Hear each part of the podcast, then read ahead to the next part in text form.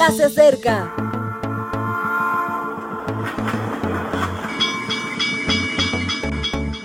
Partimos ya.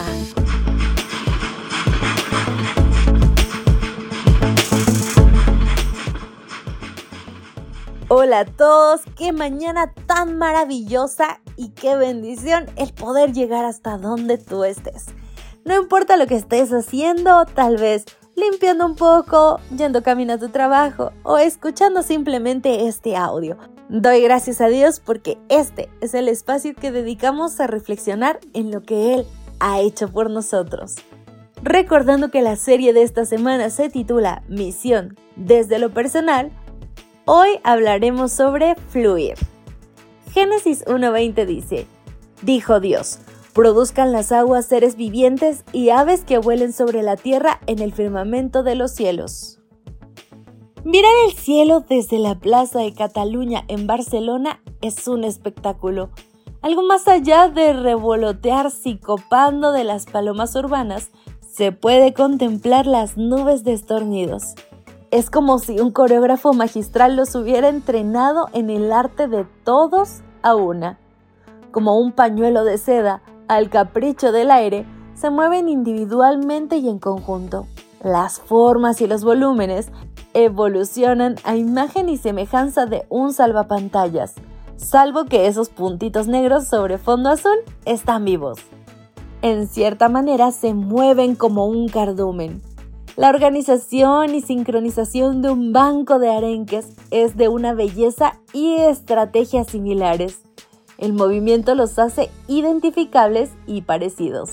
Ese fluir ingrávido y deslizante que caracteriza a los peces es el mismo que permite desplazarse a las aves. Volar y nadar son ejemplos de discurrir de una naturaleza en común.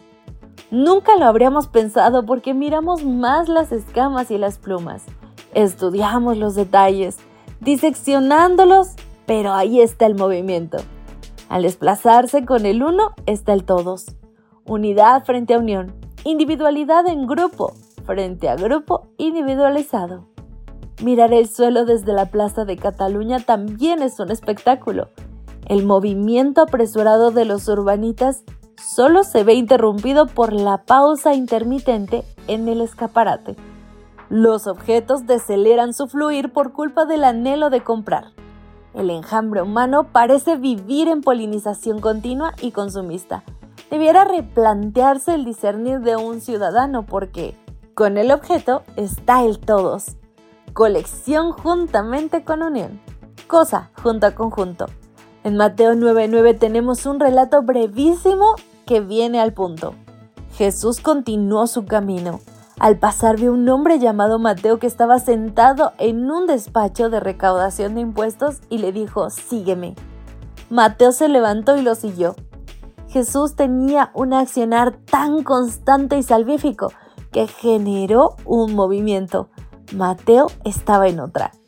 Hasta aquel día había preferido el dominio de las cosas, contar con monedas a contar vivencias. Una sola mirada de Jesús una sola palabra y cambió su fluir. Dejó el deambular de lo material y comenzó a deslizarse por el espíritu. Y no hay nada como deslizarse por el espíritu. Se ven los paisajes desde otra perspectiva, se siente la ligereza del ser sin lastre, se comprende la existencia desde dentro y con otros. ¿Dónde vas? Sea cual sea tu respuesta, recuerda que Jesús te invita a seguirle fluye con él. Sin duda que una palabra muy usada en la actualidad es fluir. Pero, ¿alguna vez has pensado en fluir con Cristo? Espero que hoy este pensamiento quede en tu mente y que hoy y todos los días fluyas con Cristo. Maranata. Gracias por acompañarnos. Te recordamos que nos encontramos en redes sociales. Estamos en Facebook, Twitter e Instagram como Ministerio Evangelike.